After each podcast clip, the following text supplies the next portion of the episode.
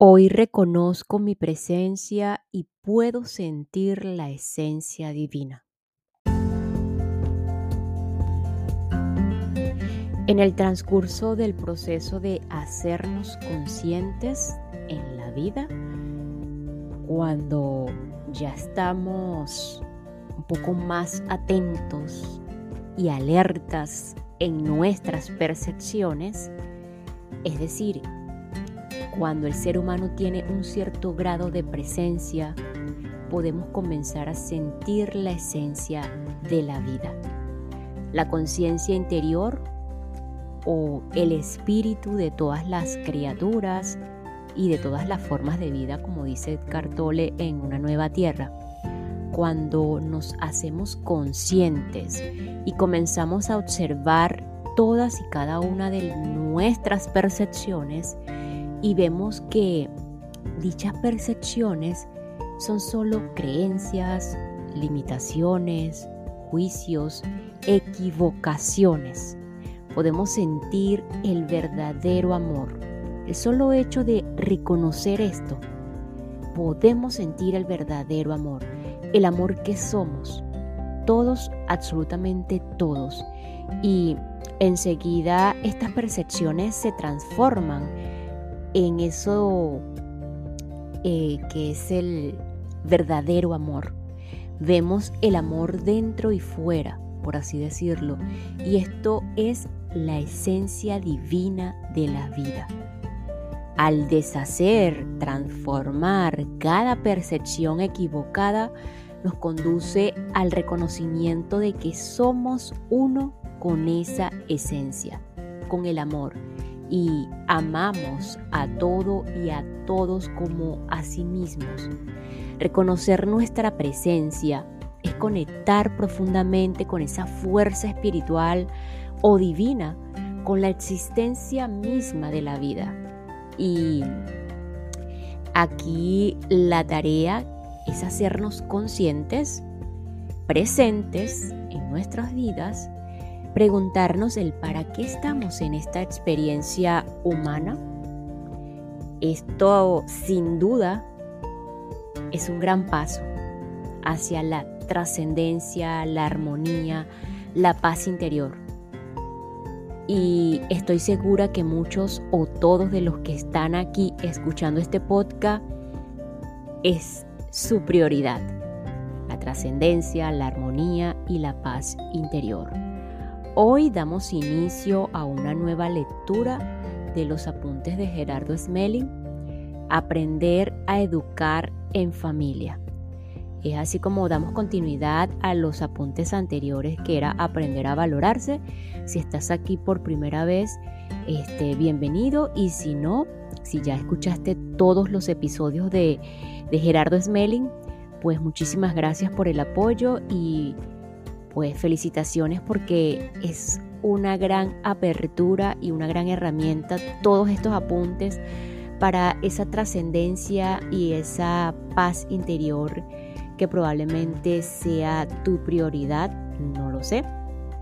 Así que aquí en este, en este, en estos apuntes, eh, hoy vamos a, a iniciar con lo que es aprender a educar en la felicidad así se llama. Eh, específicamente lo que tiene que ver con la familia como el núcleo social. ¿Desde qué perspectiva nos habla Gerardo en cuanto a la, educación en las familias, en el, en el núcleo social o como núcleo social? ¿Qué significa educar? ¿Qué es educar jugando? ¿Qué es misión y destino? La importancia de la misión y destino en, esta, en, este educar a la familia, lo dulce y lo amargo, los grandes errores y las terapias de amor.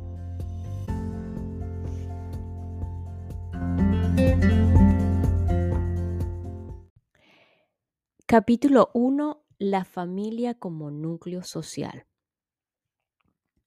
Ok, el núcleo social puede estar conformado por la pareja, la familia o por cualquier grupo de personas con quienes se comparta la vida sentimental. En ese núcleo social es posible acordar una nueva forma de compartir basada en el amor y cuyo propósito sea la integración de todos sus miembros, así como el apoyo y la colaboración para lograr el equilibrio y la satisfacción personal a través del desarrollo armónico de la familia. En un núcleo social armónico se desarrollan los individuos capaces de sustentar una nueva sociedad. Los seres humanos estamos creados para llegar a ser felices, pero esto requiere cierto aprendizaje.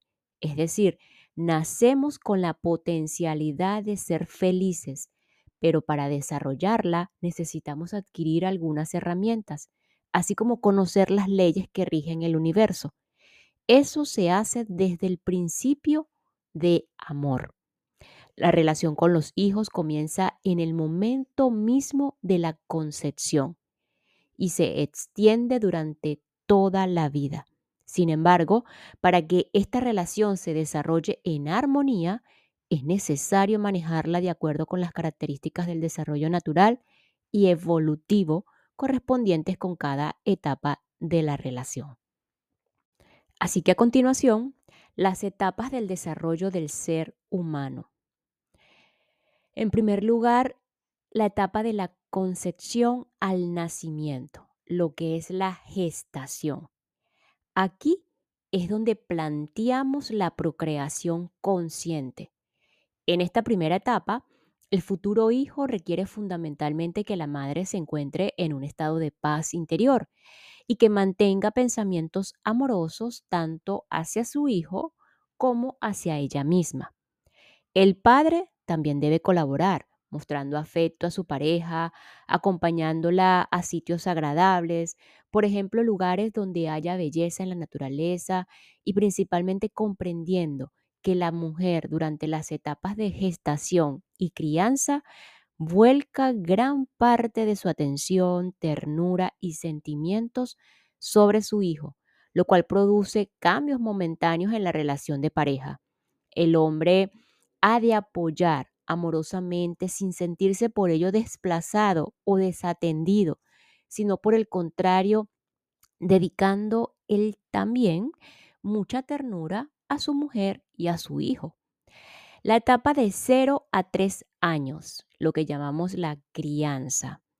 El niño requiere especial atención de la madre por la lactancia, como en cuanto a que necesita muchas caricias y contacto físico con ella. También es muy, muy importante que el padre se involucre en la crianza, colaborando con la madre y cuidándose mutuamente para ir creando la relación familiar.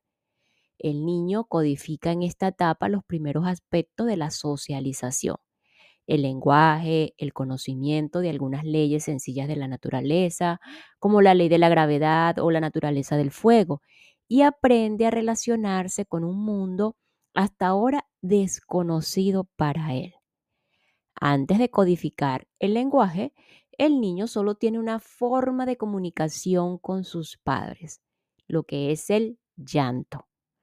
Por eso es necesario dejar que llore y aprender a interpretar qué desea con cada llanto. Puede ser un llanto de hambre, de sueño, de dolor, de carencia de afecto o de aburrimiento. Etapa de 3 a 7 años, que es lo que llamamos la primera infancia. En esta etapa, la influencia del ejemplo amoroso de la pareja es indispensable para que el niño desarrolle las bases de una personalidad equilibrada que le permite encontrar seguridad y más adelante su propia valoración. En el caso de los padres separados, también pueden encontrar los hijos eh, ese equilibrio si se les sabe dar ese amor, aunque sea por separado. En esta etapa, el niño ya ha codificado el lenguaje, por lo que el llanto deja de ser necesario como herramienta para comunicar sus necesidades. Si no lo educamos en ese sentido, seguirá utilizando el llanto para pedir cada cosa y para manipular a los padres. Pero consentirlo es permitir que continúe usando una herramienta que ya no es necesaria, lo cual es un error pedagógico.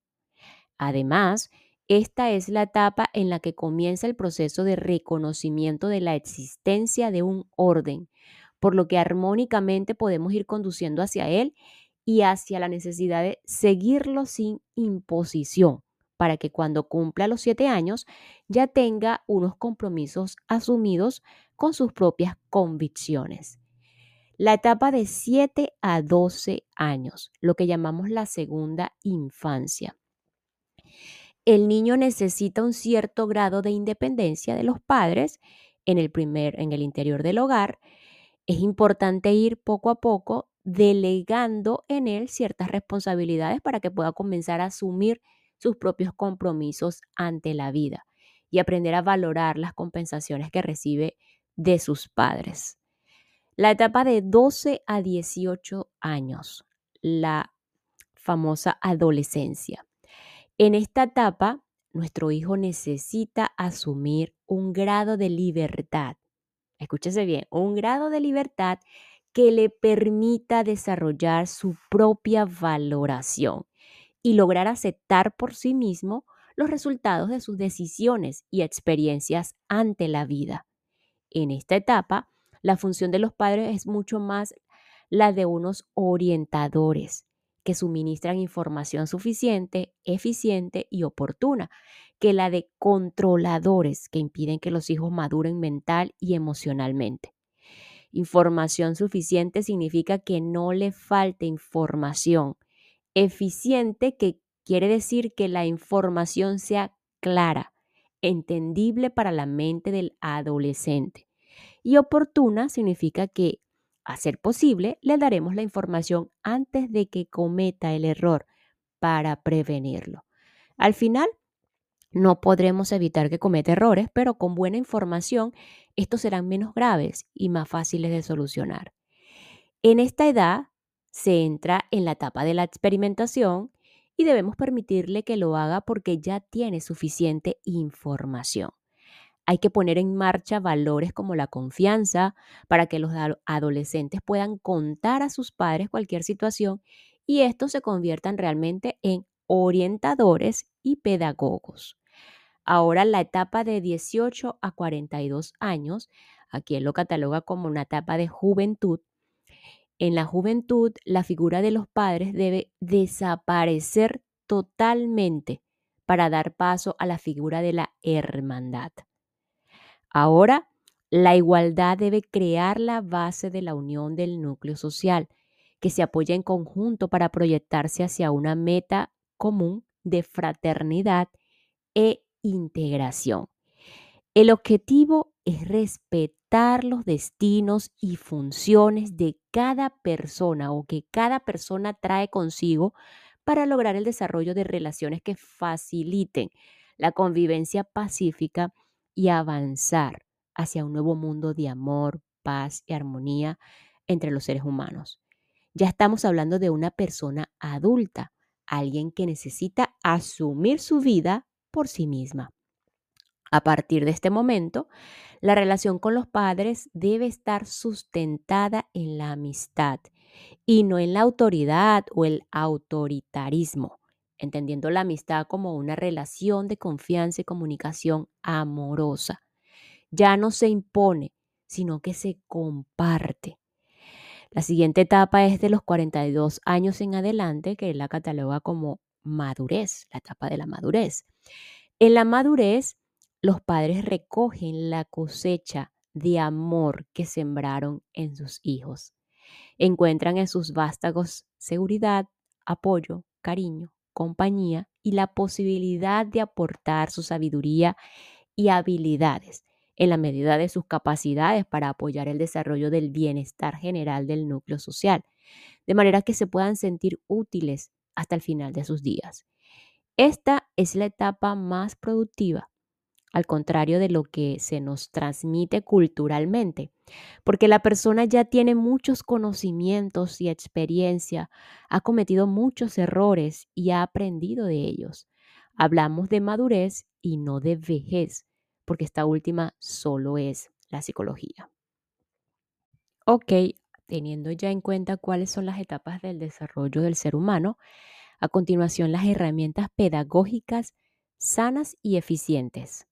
Las principales herramientas pedagógicas que los seres humanos tenemos a nuestra disposición son dar el ejemplo o dar ejemplo de amor constante. El ejemplo de amor que el niño observa a su alrededor va formando su personalidad y finalmente lo termina imitando. Es muy difícil pedir a nuestros, a nuestros educandos algo diferente de lo que les mostramos con nuestro ejemplo. Además, actuando así perdemos la autoridad, al igual que si en caso de conflicto nos igualamos con el agresor. Hay que enseñarle al agresor que existe una herramienta mejor que la agresión para solucionar las dificultades. La otra herramienta, dialogar y reflexionar de forma permanente. El diálogo debe estar permanentemente a disposición de los hijos como una opción de reflexión, en lugar del castigo, que siempre deja secuelas traumáticas. La otra herramienta, facilitar información precisa y oportuna para que el niño sepa cómo actuar frente a las diferentes situaciones de la vida. Da mucho mejor resultado que las prohibiciones para que los hijos desarrollen seguridad. Hemos de dar información suficiente, eficiente y oportuna. Otra herramienta sería no imponer comportamientos o actitudes. Esto evita que el niño desarrolle rebeldía y facilita que decida asumir el resultado de sus decisiones y acciones. Enseñar en libertad a los hijos que aprendan de acuerdo con sus experiencias. Una herramienta importante, no prohibir. Y puede esto causar eh, controversia. ¿Cómo que no prohibir? Pues la prohibición es la mejor manera de impedir que el niño asuma su vida y de lograr que busque la manera de llevar a cabo lo prohibido, para lo cual desarrollará el hábito de mentir. La siguiente herramienta, no reaccionar, tener firmeza. La no reacción de los padres ante las actitudes o comportamientos del niño evita que éste adquiere herramientas para manipularlos. La no reacción necesita ser apoyada por una firmeza total y la única opción que nunca debe estar disponible para el niño es la de no hacer nada. Esto le conducirá a tomar sus propias decisiones para afrontar la vida y asumir sus resultados. Otra herramienta es crear opciones ante las acciones que no están disponibles para el niño. Dar mejor resultado que prohibir. O sea, esto da mejor resultado que prohibir y además estimula el desarrollo de su creatividad y de las de los padres. El crear opciones ante las acciones que no están disponibles para el niño. Nunca hay que decir que no, sino buscar opciones que satisfagan su necesidad de actuar. La siguiente herramienta, sustituir el no por el sí. Nuestra propuesta consiste en crear algún espacio dentro o fuera de la casa llamada laboratorio del sí, para que descubra que existen leyes, y para esto hay tres fases en esta secuencia pedagógica. La primera fase es decirle al niño que sí puede romper, desordenar, gritar, rayar. La segunda fase, reparar. El niño aprende a recoger los cristales rotos o los juguetes que dejó por el suelo o lo hace como algo divertido jugando. Y la tercera, la tercera fase es mantener. Ya no es necesario para él el esfuerzo de reparar, ahora le interesa mantener. Ya es posible enseñarle cómo evitar que algo se rompa, se manche o se desordene o se estropee. Algunos ejemplos de diálogo reflexivo para ayudar con lo la herramienta de dialogar y reflexionar de forma permanente pueden ser, por ejemplo, preguntas colectivas, ¿cómo, ¿cómo te sentiste? ¿Qué aprendimos? ¿De qué otra forma podría hacerse? ¿Te gustaría intentarlo? Y algunas preguntas o ejemplos de preguntas individuales pueden ser el caso de ¿qué pensarías si tal cosa? ¿Cómo te parecería que? ¿Cómo te sentirías si?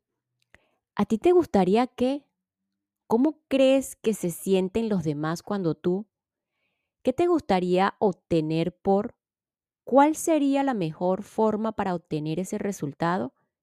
¿Qué es lo mejor que puede hacerse cuando?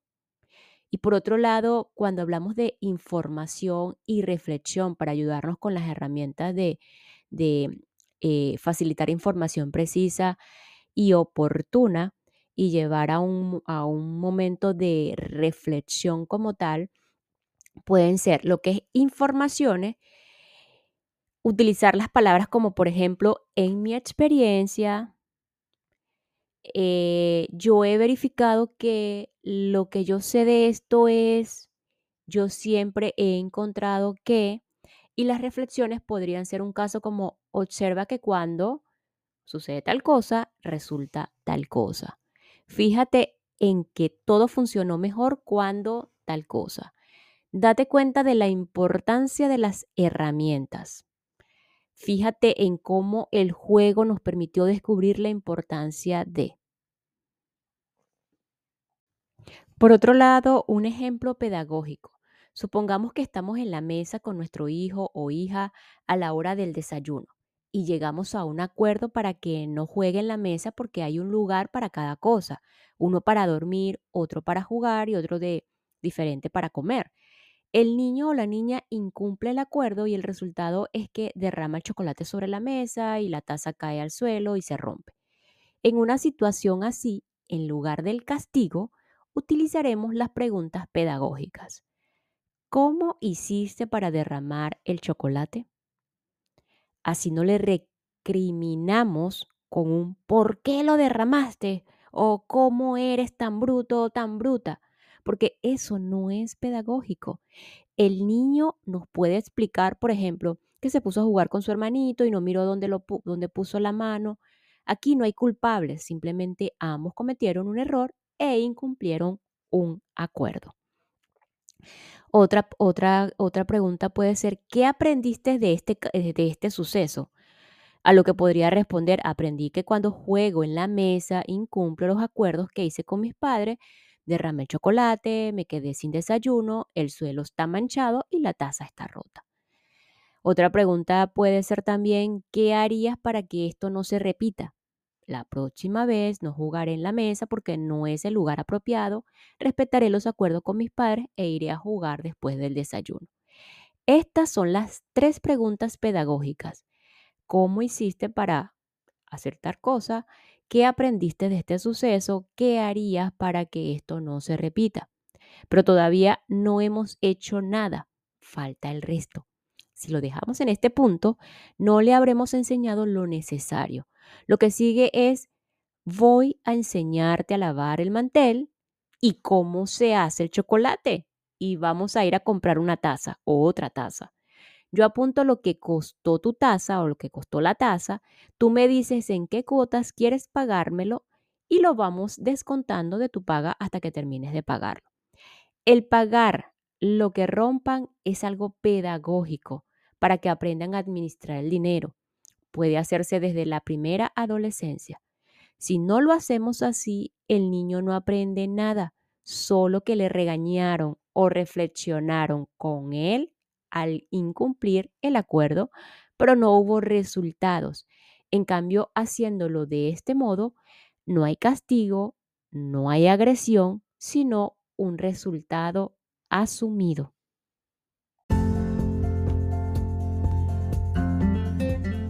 Aprender a ser felices, a tener paz y a amar es el verdadero propósito que nos trajo a los seres humanos al mundo físico de la materia.